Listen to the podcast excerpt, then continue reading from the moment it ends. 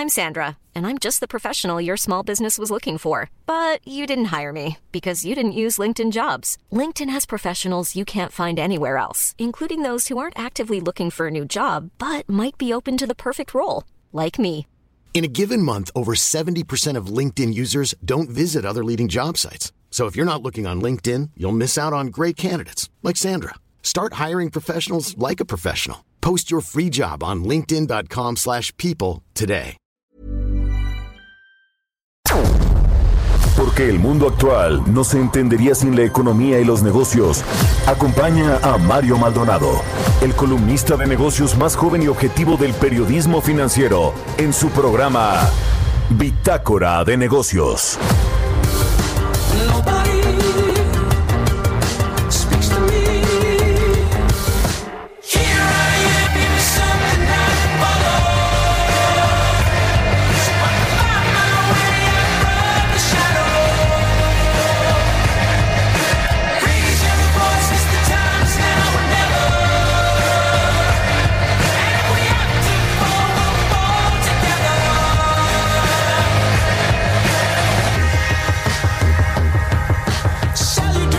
¿Qué tal? ¿Cómo están? Muy buenos días, bienvenidos a Bitácora de Negocios. Yo soy Mario Maldonado y como todos los días de lunes a viernes me da muchísimo gusto saludarlo en punto de las 6 de la mañana. Bueno, son 6 con 2 minutos tiempo del centro de México. Hoy es miércoles, miércoles 9 de septiembre del 2020 y saludo con mucho gusto a quienes nos siguen a través de la 98.5 de FM aquí en la Ciudad de México, en Guadalajara, Jalisco por la 100.3 de FM y en Monterrey, Nuevo León por la 90.1 de FM. Iniciamos este miércoles mitad de semana, como siempre, con un poco de música. Estamos escuchando a una banda que se llama The Temper Trap. La canción se llama Fall Together. Y esta semana iniciamos los programas con canciones de bandas que desaparecieron sin dejar huella. Así que bueno, es el caso de esta llamada The Temper Trap. Bueno, pues vamos a entrarle a la información que hay muchísima. Vamos a analizar todo el paquete económico que entregó ayer la Secretaría de Hacienda, el secretario Arturo Herrera en la Cámara de Diputados. Mucho que decir y que analizar. Así que vamos a entrarle a este tema con Roberto Aguilar. También vamos a hablar con él sobre este asunto de AstraZeneca que suspende pruebas por reacción secundaria a COVID, este laboratorio británico que bueno, pues había aliado con la fundación de Carlos Slim para hacer eh, las pruebas y el desarrollo de una vacuna contra el COVID-19. También fue un mal día para Tesla. Ayer sus acciones cayeron 21% en, en la bolsa de Nueva York. Vamos a hablar sobre ese asunto. Y en México se recuperará con más fuerza eh, eh, con, con más fuerza que Estados Unidos en 2021. Bueno, Hacienda piensa que puede ser que sí. Vamos a entrarle a ese asunto. Hablaremos también, como todos los miércoles, con Carlos Reyes, nuestro analista en temas económicos y de industria, sobre la promesa incumplida del presidente López Obrador en términos de creación de empleos. ¿Se acuerda? de estos eh, 2 millones que, de empleos que dijo que iba a crear en solamente 8 meses. Bueno, pues hemos visto muy poquitos de estos millones de empleos que aseguró el presidente López Obrador se crearían a partir de la crisis del coronavirus. Hablaremos con Héctor Villarreal, el director general del Centro de Investigación Económica Presupuestaria, precisamente sobre el presupuesto del próximo año, el paquete económico y la estimación de crecimiento que pues parece que es muy optimista el rebote de la economía para el próximo año de 4.6% y eh, sobre todo después de la caída de 8% que ve Hacienda para el 2020. Hablaremos también con Adolfo Cuevas, el presidente interino del Instituto Federal de Telecomunicaciones, sobre dos temas interesantes. Uno que tiene que ver con la tecnología 5G que va a ayudar a reactivar la economía mexicana, de acuerdo con el IFT y las empresas de telecomunicaciones, los operadores, y también otro tema relevante relacionado con este regulador del sector de telecomunicaciones, desde su creación México avanzó 43 lugares en el ranking de reguladores de telecomunicaciones a nivel mundial. Así que algo han hecho bien, quizá mucho han hecho bien allí en el IFT. Así que de esto y muchas otras cosas vamos a hablar aquí hoy en Bitácora de Negocios. Así que quédese con nosotros, acompáñenos en el resto de esta hora. Vámonos con el resumen de las noticias más importantes para arrancar este miércoles 9 de septiembre.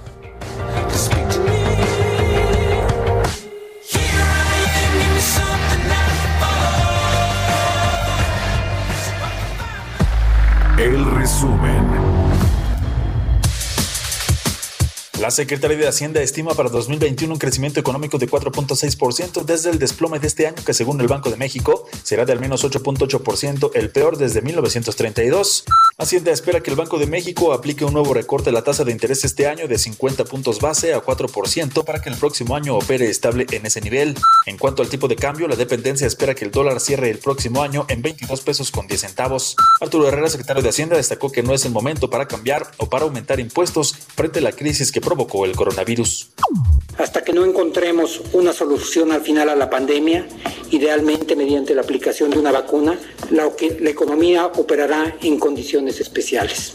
Por ello, el paquete económico 2021 que se presenta hoy al Congreso de la Unión contiene un marco base en materia de endeudamiento, ingreso y gasto para apoyar por un lado, la atención a la población mediante un sistema de salud con capacidades más amplias y robustas y por otro, para impulsar un conjunto de acciones en materia de política social y de inversión en infraestructura que protejan y apuntalen las capacidades de la economía y den tracción a una recuperación sostenida.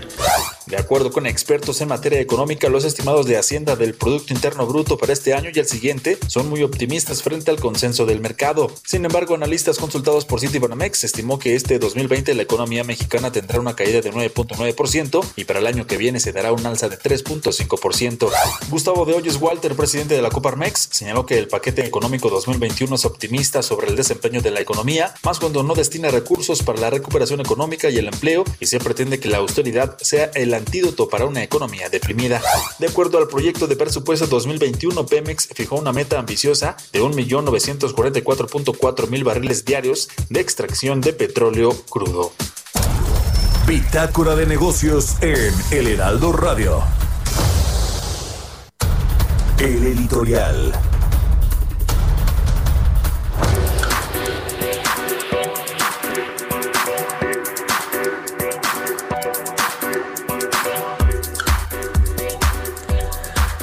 Bueno, bueno, bueno, pues eh, le iba a hablar un poquito del presupuesto del próximo año, pero vamos a estarlo analizando en el programa y a ver si le entramos aquí con Roberto Aguilar antes eh, de el primer bloque, de que termine el primer bloque, así que le voy a contar algo de lo que escribí hoy en mi columna de El Universal y que tiene que ver con un escándalo en la Secretaría de Gobernación y particularmente con los casinos. Fíjese que este primero de septiembre, es decir, el eh, martes pasado, el martes de la semana pasada, un día después de que Ricardo Peralta, el subsecretario todavía de gobernación, fuera destituido del cargo porque se canceló la subsecretaría, pero en realidad pues ya tenía los días contados Ricardo Peralta por el desempeño eh, que había tenido en la subsecretaría de gobernación. Estuvo antes en la coordinación de aduanas, la Administración General de Aduanas eh, también salió de ahí, supuestamente pues por presuntos actos pues de malos manejos, de corrupción, aunque no se le ha probado nada, se dice que le se le está investigando y bueno, cayó en gobernación de donde ya salió, no se le dio otro puesto en el gobierno y resulta que también fue destituido de su cargo el director general de juegos y sorteos de gobernación, Luis Calvo Reyes, quien un día eh, después de que Ricardo Peralta salió de la CEGOP, él otorgó cuatro nuevos permisos para operar casinos. Todos estos ligados, fíjese nada más el escándalo, a un grupo de empresarios que estuvieron involucrados en aquella tragedia del Casino Royal en Monterrey, Nuevo León, ¿se acuerda? Bueno, todo esto viene a colación, primero porque el presidente López Obrador aseguró y prometió que en su administración no iban a otorgar nuevos permisos para casinos. Bueno, les valió en gobernación, le valió a Ricardo Peralta, le valió a Luis Calvo Reyes, quien por cierto salió de eh, de la Segov este lunes, escoltado por policías y con advertencias de que va a ser investigado.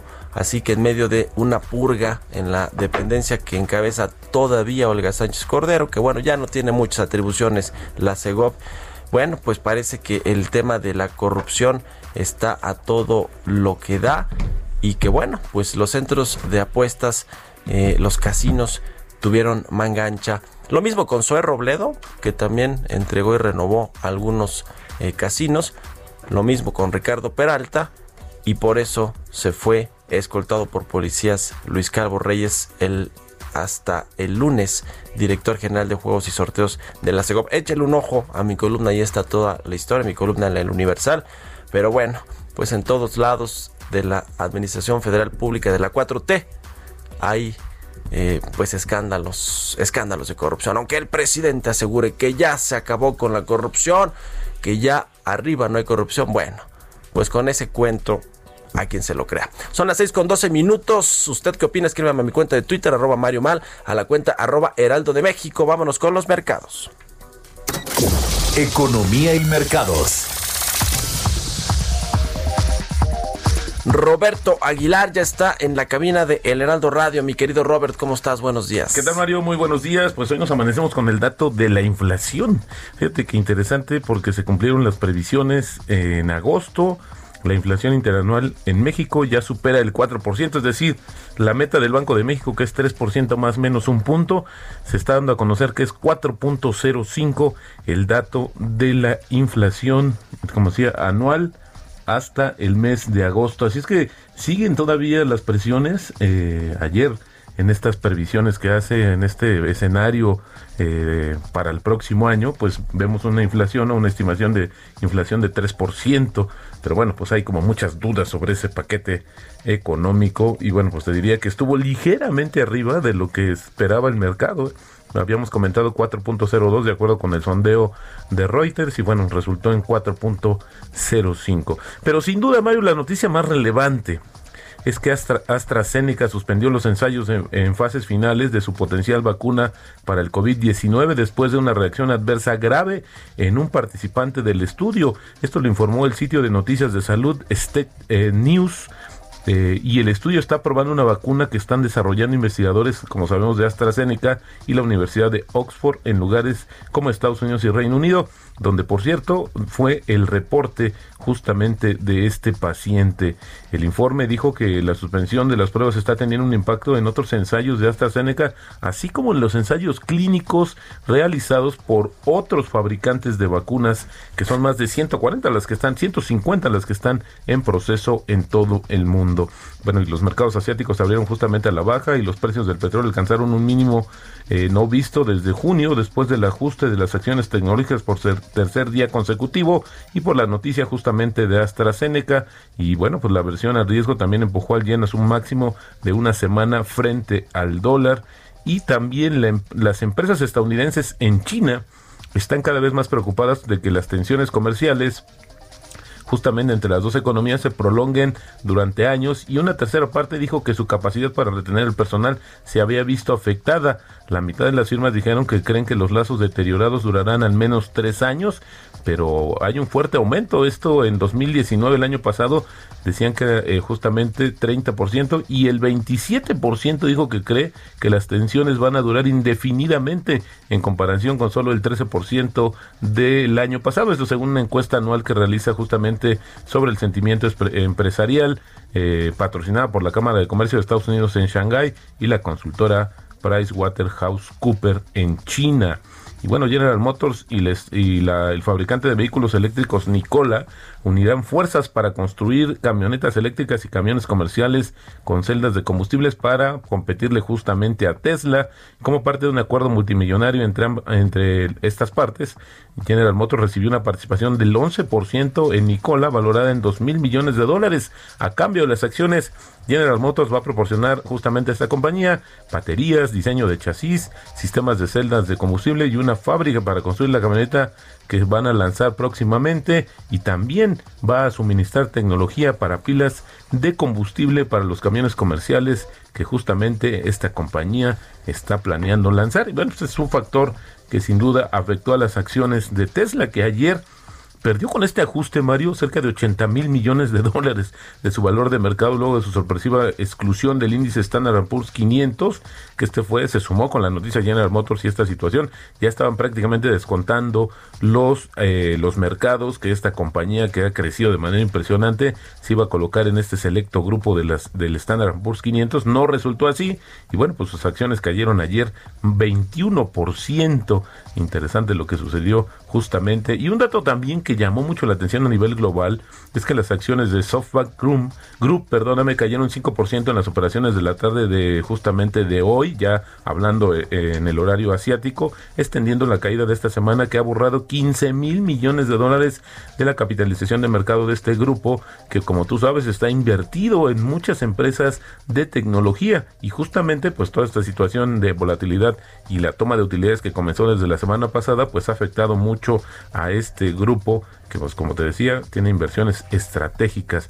Y el tipo de cambio Mario cotizando en estos momentos en 21.77 así es como inicia operaciones la moneda mexicana. Y bueno pues te decía que esta situación de la, de la vacuna que se dio a conocer justamente eh, ya después del cierre de los mercados pues sí está eh, ocasionando cierta, bueno, yo no, yo no diría cierta, sino sí volatilidad en los mercados financieros internacionales. Y de hecho, por ejemplo, ahora vamos a checar justamente cómo están eh, los futuros de las bolsas estadounidenses, que serían uno de los más afectados y que podría ser también una de las situaciones o uno de los pretextos para seguir tomando utilidades en este sector de tecnología que como tú sabes Mario pues había estado creciendo de manera impresionante y ocasionando que los mercados o los índices estuvieran constantemente marcando niveles récord justamente por eh, el gran apetito que había de los inversionistas sobre las acciones tecnológicas, pero pareciera, insisto, que se quedó ya un poco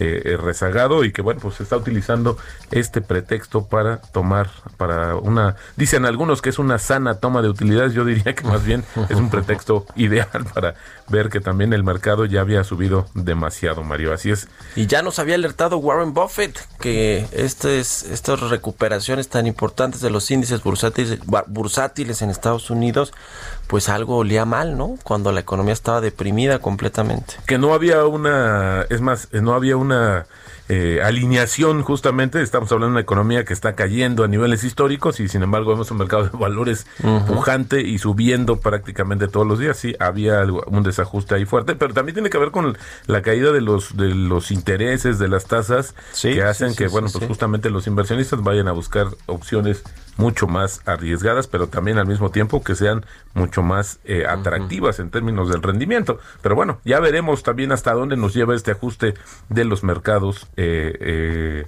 de Robert, tecnología. a ver, en un Unidos. minutito tu opinión sobre el presupuesto y el paquete económico que entregó Bueno, ayer Hacienda. Fíjate que más allá del tema de los números, yo creo que al final el 2021, el próximo año, va a ser eh, decisivo para saber si en realidad la fórmula que aplicó México, es decir, que no se endeudara contra un país que se endeudó mucho y que es nuestro socio comercial como Estados Unidos, vaya a recuperarse mucho más rápido. Creo que ahí es donde va a pesar justamente esta situación de la falta de un plan de apoyo, que tampoco se habló de este plan de contingencia eh, justamente para alentar la economía en la presentación de ayer. Yo creo que están dejando ir un poco en la inercia y esperando que la economía de Estados Unidos repunte más rápido y con ello nos jale. La verdad es que creo que no hay otra explicación. Veo que es demasiado optimista eh, el rebote que está esperando Hacienda y que está muy alineado pues justamente al discurso que ha tenido el presidente en los últimos días, ¿no? Esta famosa V.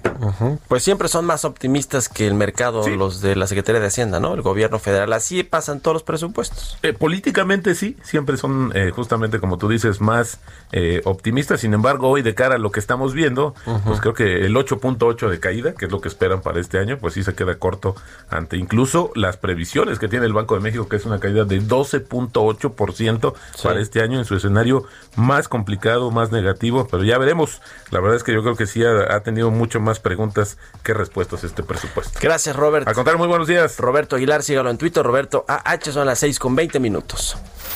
Mario Maldonado en Bitácora de Negocios.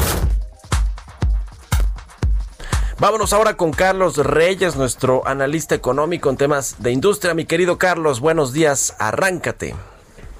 ¿Cómo estás, Mario? Muy buenos días, buenos días a todos los radioescuchas. Bueno, pues eh, vamos a romper un poco, Mario, otra vez con este optimismo del que ya haces mención y bueno, que surge precisamente del presupuesto del, eh, del paquete económico que se entrega ayer, Mario.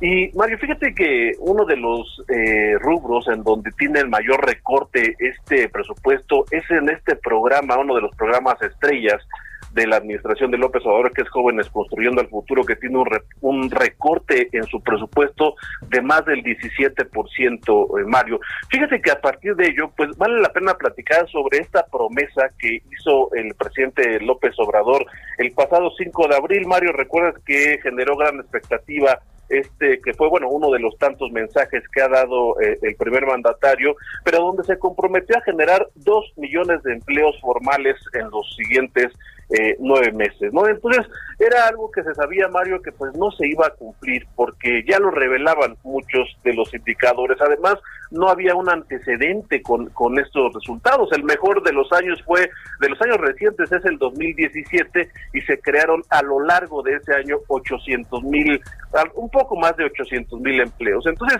eh, esta promesa no se iba a, cumplir, Mario.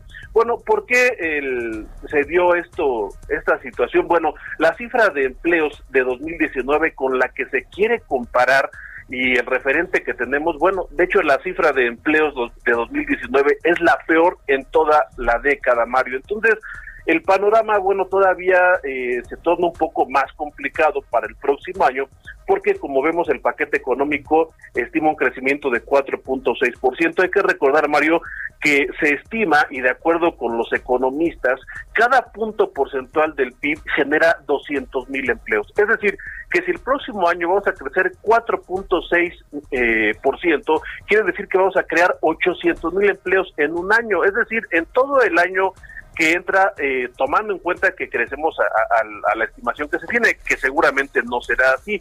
Entonces, la verdad es que la creación de, empleos formales Mario, pues sigue siendo una preocupación porque como uno de los principales indicadores de la demanda agregada, que es el consumo y que se da precisamente por tener empleo, bueno, pues eh, el, panorama no, no, no pinta nada halagüeño para lo que es el empleo, porque en promedio se deberían de crear 500 mil empleos de acuerdo con esta, para cumplir con la meta de este año, se tendrían que crear 500 mil empleos cada mes, eh, septiembre, eh, octubre, noviembre, diciembre, algo que México nunca ha logrado. Entonces, Mario, la verdad es que esta promesa del presidente López Obrador de crear dos millones de empleos no se cumplirá y es sin duda algo que va a marcar eh, este sexenio por, por la forma en la que lo anunció.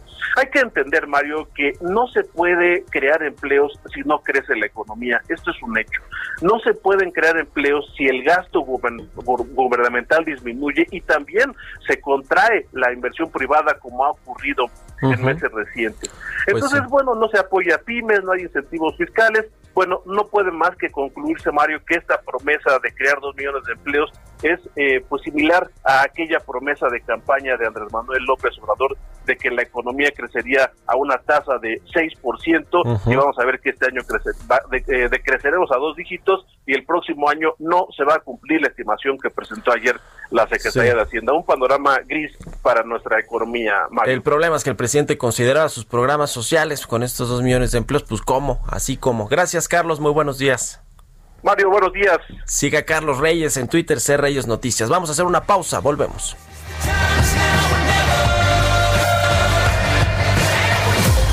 Continuamos en un momento con la información más relevante del mundo financiero en Bitácora de Negocios con Mario Maldonado. Regresamos. Estamos de vuelta en Bitácora de Negocios con Mario Maldonado. Entrevista.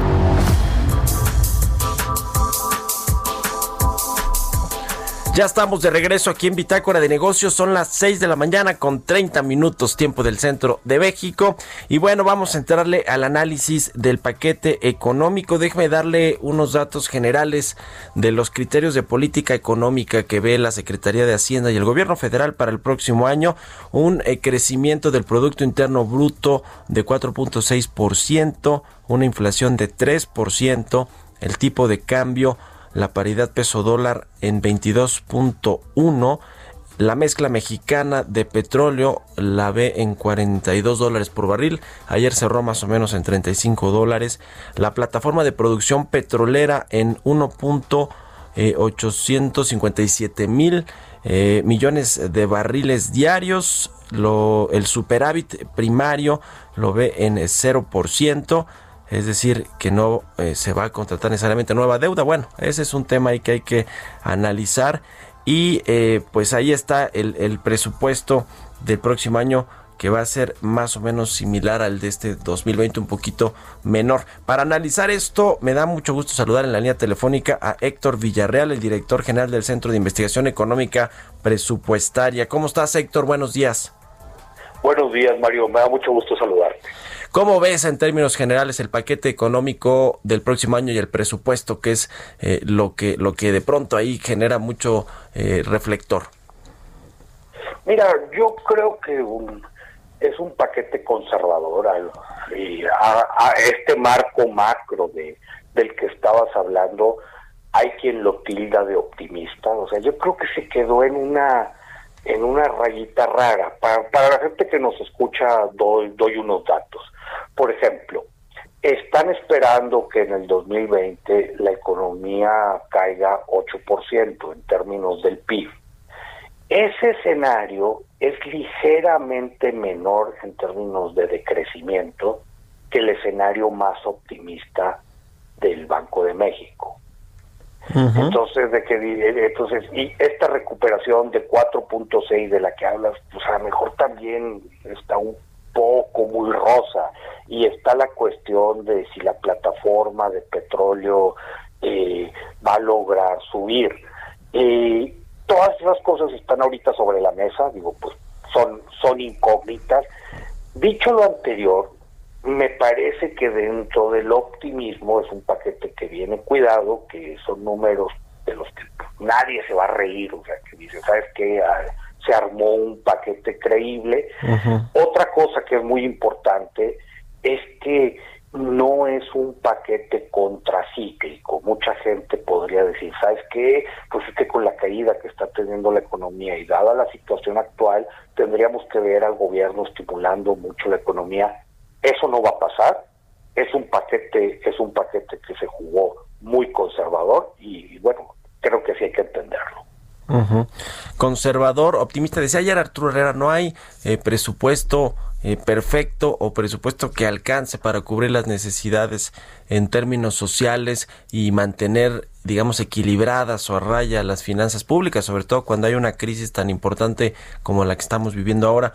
Eh, en el tema de cómo se distribuyó el presupuesto o la propuesta, este proyecto de presupuesto de Hacienda, ¿cómo lo ves en cuanto a los programas prioritarios del gobierno federal? Eh, que creo que el único que tiene recortes importantes es el de jóvenes construyendo el futuro, ya nos decía Carlos Reyes, cerca de 17% respecto al presupuesto de este año, eh, pero prácticamente los demás se mantienen y sobre todo se mantiene la inversión en los proyectos de infraestructura que pues muchos analistas dicen que van a ser elefantes blancos, ¿no? El caso del tren Maya, del aeropuerto de Santa Lucía, del corredor transísmico. ¿Cómo ves eh, la distribución del presupuesto del próximo año? Mira, yo, yo creo que como un variopinto. Eh, efectivamente, Jóvenes Construyendo Futuro trae una reducción. En general, eh, es un presupuesto que se parapeta mucho alrededor de los proyectos y programas favoritos del presidente. Creo que creo que eso ya se esperaba. Eh, con al, con algunos con algunas luces, con algunas sombras. Por ejemplo, a pesar de no haber dinero, sí hay un esfuerzo por tratar de fortalecer salud, cosa que no se ve en educación o que o que no la vimos. Sí, en educación hay aumento de becas, pero pero en otras cosas hay hay muchos programas también que también que están trasquilados. En, en, en salud, por ejemplo, sí hay un aumento a las cosas que tienen que ver con INSABI, pero mucho de esto se logró a costa de bastantes programas que estaban en la Secretaría de Salud, irlos reduciendo, irlos quitando y concentrar alrededor del INSABI. Creo que eso, creo que eso pudiera, pudiera ser positivo. Eh, ahora, en términos de infraestructura, pues estos estos proyectos del presidente sí han sido sí han sido muy criticados. O sea se ve el dinero para Santa Lucía se ve el dinero para para Tren Maya se ve el dinero para la refinería en particular y, y, y de la poca inversión que trae el país va para Pemex. Pero muchas cosas Mario pues van quedando van quedando en el camino. Hay muy poca o nula inversión en transmisión eléctrica que ha sido uno de nuestros cocos eh, te cuento que hace unas semanas CIEP sacó un reporte importante sobre infraestructura pública. Una de las cosas que digo está disponible en la página del centro, si alguien le quiere echar un ojito, pero una de las cosas que, que notábamos y, y, y que avergüenza, por ejemplo, es que 30% de las escuelas públicas en el país carecen de infraestructura sanitaria básica. Estoy hablando de baños y de agua. Sí. Nada de eso viene en el paquete. Y a lo mejor ahorita con la necesidad de estimular la economía y precisamente por la pandemia, hubiera sido un candidato natural a invertir. Bueno, ahí no hay nada presente.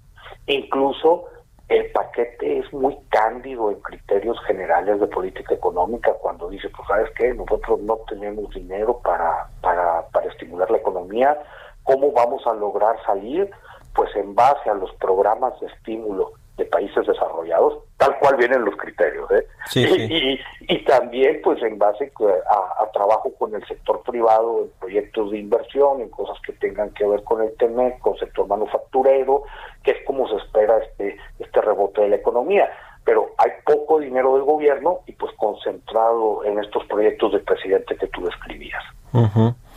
Pues sí, la iniciativa de ley de ingresos, eh, ¿qué te parece, Héctor? Estos ingresos por 6.296 mil billones de pesos que estima Hacienda pues obtener para el próximo año, la mayoría lo sabemos mediante el cobro de impuestos, la recaudación fiscal. Eh, ¿Cómo lo ves? Porque bueno, pues parece que el gobierno está viendo más o menos un buen panorama para el próximo año en términos de lo que puede hacer el Servicio de Administración Tributaria para cobrar impuestos y para eh, y, pues para generar actividad económica también por parte del gobierno, ¿no? Es decir, eh, hay más o menos una eh, intención de que, de que, sea similar la, la recaudación a la que tuvimos este año. ¿Cómo ves la ley de ingresos? Mira, tengo tres comentarios ahí al respecto.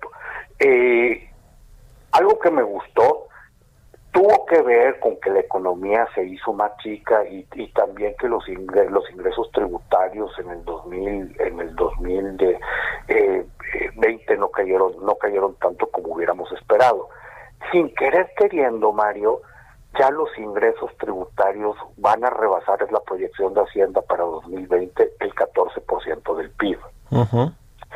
Si tú juntas esto con las cuotas a la seguridad social, que son parte de la presión fiscal, pues estamos hablando que ya nos acercamos a un 16, rosa, un 17% del PIB.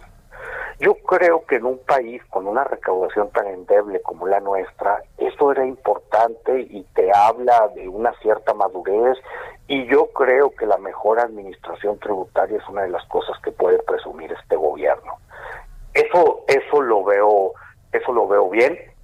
La parte de eh, eh, en ley de ingresos de, de los petroleros pues sí quedan más dudas porque pues a fin de cuentas los precios han sido han sido una montaña rusa ahí hay mucha incertidumbre. También está el cuestionamiento si realmente vamos a poder subir nuestra producción petrolera. Y también está la cuestión de que pues a lo mejor va a ser muy complicado conseguir las coberturas este año. Uh -huh. Entonces, pues ahí estaría más sujeto a riesgos, está pendiente, está pendiente el tema. Y, y nada más, nada más como dato, eh, digo, no sé si te diste cuenta que de alguna manera se, se cuadra el paquete dentro de en ingresos, en aprovechamientos hay unos ingresos que se llaman otros otros. Uh -huh que como uh -huh. que son más de 140 mil millones de pesos. Sí, sí, sí. Yo creo que el gobierno está pensando en el remanente del Banco de México, no se puede asignar nada porque eso depende de la Junta de Gobierno del banco, pero pues si está eh, sin ese dinero hubiera sido muy difícil cuadrar cuadrar todo el paquete y, y no incurrir en, un déficit primario de, algunas décimas de punto pi. Ujú.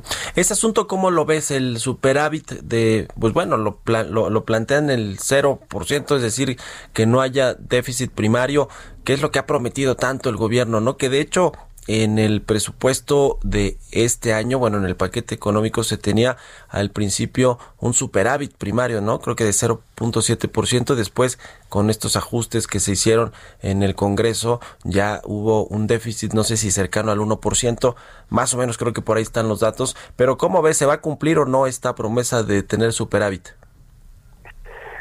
Mira, yo la veo muy complicada que se cumpla en el 21. Sinceramente, Mario, a mí me parece que el tema del déficit, eh, y aquí quiero ser muy respetuoso, se le ha vuelto una obsesión al presidente. Eh, yo creo que sí, hay que ser muy cuidadosos en lo fiscal, hay, hay que ser, hay que ser conservadores con las cuentas, no gastarnos, no gastarnos un dinero que no tenemos. Pero vaya, si había una época para endeudarse, era pues entre lo que vivimos el año, este año presente y probablemente lo que venga el siguiente. Eh, un estímulo, un endeudamiento razonable, con un regreso a la, a la senda del balance, yo creo que nadie, incluyendo calificadoras, lo hubiera visto mal. Eh, entonces, incluso el, el tema ya está muy manoseado, no va a dejar de ser polémico que, que cuando presentaba Hacienda su reporte de julio venía proyectado eh, como quiera un déficit y de repente pues 10, 12 días después pues esto se convierte en un superávit de, de, dos décimas, pareciera que, que es una que es una postura que es una postura muy política. Insisto Mario yo creo que si había un momento donde se valía entrar en algunos déficits primarios temporales y con una senda de salida era ahorita. Pues bueno, qué eh, eh, paquete económico. Vamos a ver qué ajuste le hacen los diputados. ¿Crees que tú le haga, eh, crees que le hagan algunos ajustes importantes ahí, sobre todo en términos de impuestos? Ya ves que hay iniciativas, propuestas de legisladores con respecto a los productos procesados, el IEPS y demás. ¿Ves alguna sorpresa por ahí? Sinceramente no. Mira, yo yo creo que para bien o para mal eh, hay que recordar que tenemos que tenemos una una elección intermedia muy compleja por su tamaño el siguiente año. Yo creo que, que pues este es un paquete que parte del mérito y, y lo digo sin sarcasmo es que tengamos paquete eh, que, que, bueno, entonces algo, algo razonable, algo que permita discutir. Yo creo que, que, esto va, va a transitar muy rápido, pero que tam- también creo, Mario, que pasada la elección eh, vamos a tener que discutir muchas cosas. A ver, este no es un paquete tan rosa como, es un paquete muy duro. Hay, que recordar que las participaciones a las entidades federativas van a caer 6% en términos reales. Va a haber algunos estados con lo que con lo que esto van a batallar muchísimo. Otro dato que está escalofriante y que al menos ayer no no no se entendió. Eh, a ver, se espera que el gasto en el gobierno federal, del gobierno federal, en pensiones, incluyendo la no contributiva, Sí. toque en el 2020 4.9% del PIB. Sí, sí. sí. Para poner esto en perspectiva, el gobierno espera recaudar por IVA 4% del PIB. O sea, estás Sí, es hablando, enorme, Mario, enorme que nos vamos a gastar todo el IVA y nos falta un 1% del PIB solamente para pagar pensiones. Este tipo de cosas sí se tendrían que discutir. Sí, bueno, pues está pendiente esta reforma eh, profunda, ¿no? A- supuestamente al sistema de pensiones, sobre todo al, al público, ¿no? Porque ya en el privado ya pusieron ahí eh, los empresarios, los patrones su granito de arena. Falta que se reforme profundamente lo que tiene que ver con este sistema público de pensiones. En fin. Te agradezco mucho, Héctor Villarreal, director del Centro de Investigación Económica Presupuestaria, que nos hayas tomado la llamada y ojalá que podamos seguir eh, analizando más adelante todos los cambios que hagan allá en el Congreso al paquete económico. Con mucho gusto, Mario, un abrazo y también para la gente que nos escucha. Igualmente para ti, Héctor Villarreal. Un abrazo, son las 6 con 45 minutos. Vamos a otra cosa. Historias empresariales. Bueno, pues cambiando de tema, Apple anunció su evento de lanzamiento de productos para el próximo 15 de septiembre. ¿Qué va a anunciar? El nuevo iPhone 12 y otras cositas. Nos cuenta Giovanna Torres. Apple anunció un nuevo evento digital para el 15 de septiembre, una presentación que al parecer estará enfocada en el Apple Watch Series 6 y las nuevas iPad Air 4, así como el sistema de altavoz HomePod. Con la leyenda El tiempo vuela, la compañía informó que el Apple Event dará a conocer sus nuevos productos. Sin embargo, aún queda en el aire si también darán a conocer detalles del tan esperado iPhone 12. El evento que será transmitido únicamente por Internet comenzará al mediodía tiempo de la Ciudad de México. Aunque en otras ocasiones lo normal sería dedicar dicho evento a los nuevos iPhone, la pandemia hace dudar de si la compañía de la manzana lanzará ese día o esperará un poco más para su presentación.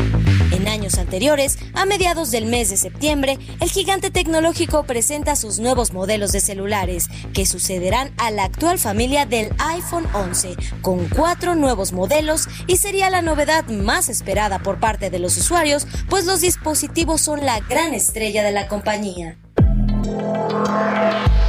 El pasado 19 de agosto, Apple se convirtió en la segunda empresa estadounidense en alcanzar los 2 billones de dólares de valor en bolsa. La firma al frente de la cual se encuentra Tim Cook prácticamente ha duplicado su capitalización bursátil en apenas dos años. Es la compañía cotizada más valiosa del mundo y la segunda en alcanzar los 2 billones de dólares tras la petrolera estatal Saudi Aramco, que lo consiguió después de su salida a bolsa en 2019. Para Bitácora de Negocios, Giovanna Torres. Entrevista.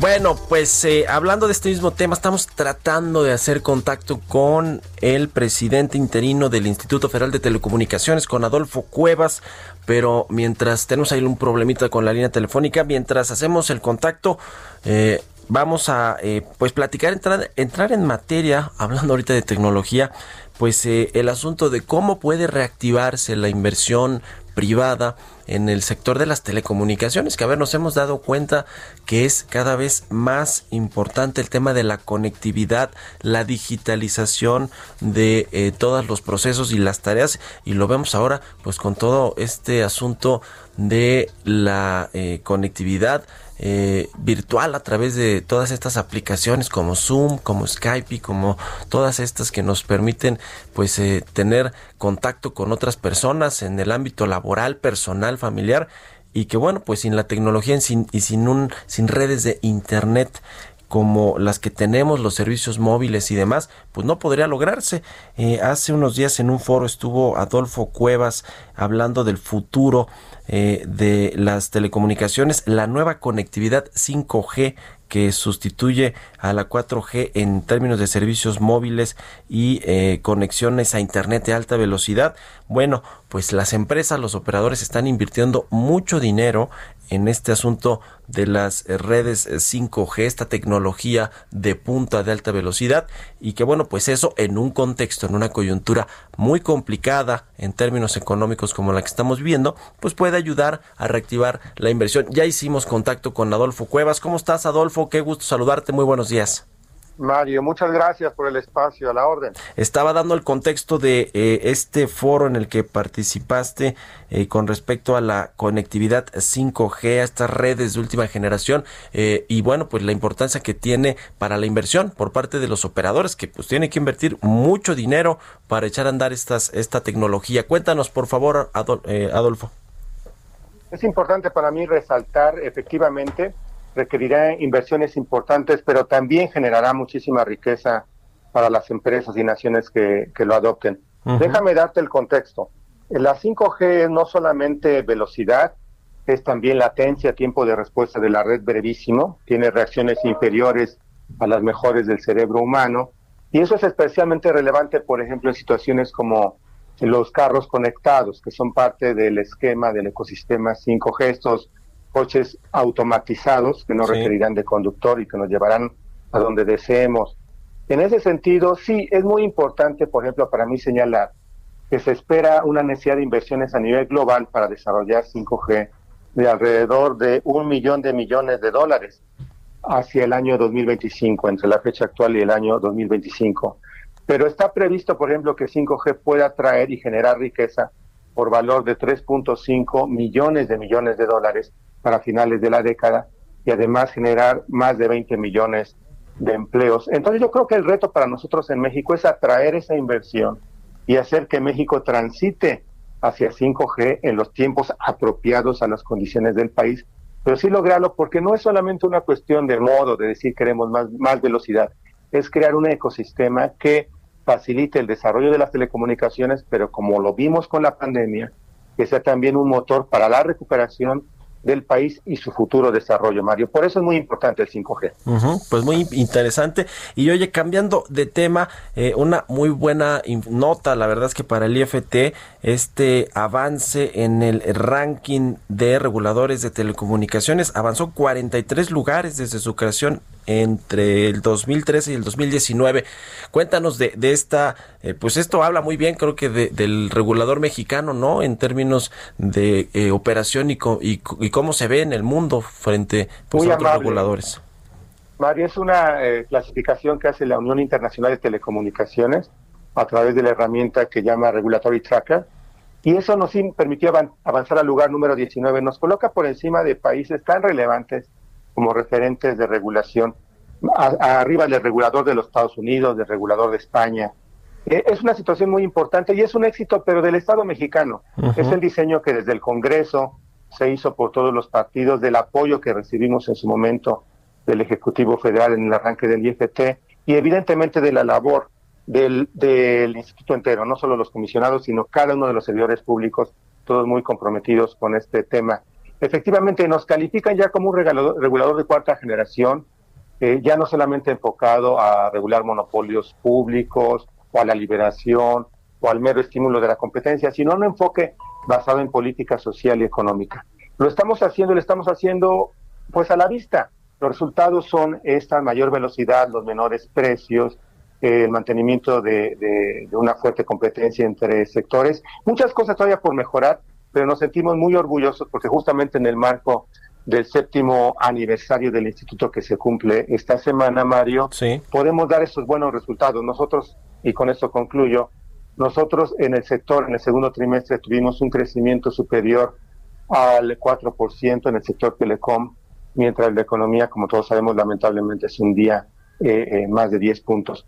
Entonces eso muestra la fortaleza de este sector que, te repito, es clave para la recuperación el desarrollo futuro del país. Y ese es el mensaje que queremos transmitir y te damos muchas gracias por el espacio que nos das para hacer.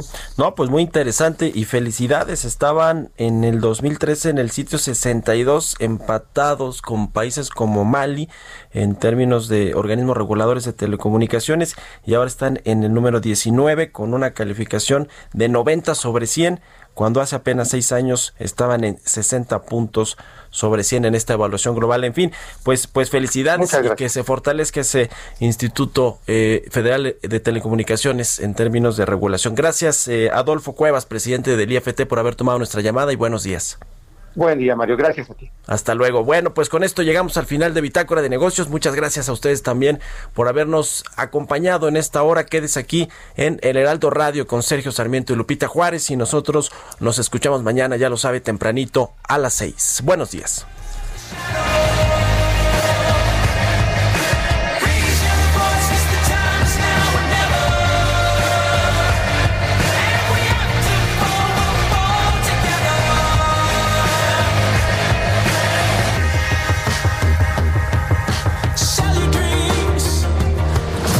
Fue Bitácora de Negocios con Mario Maldonado, donde la H suena y ahora también se escucha una estación de Heraldo Media Group.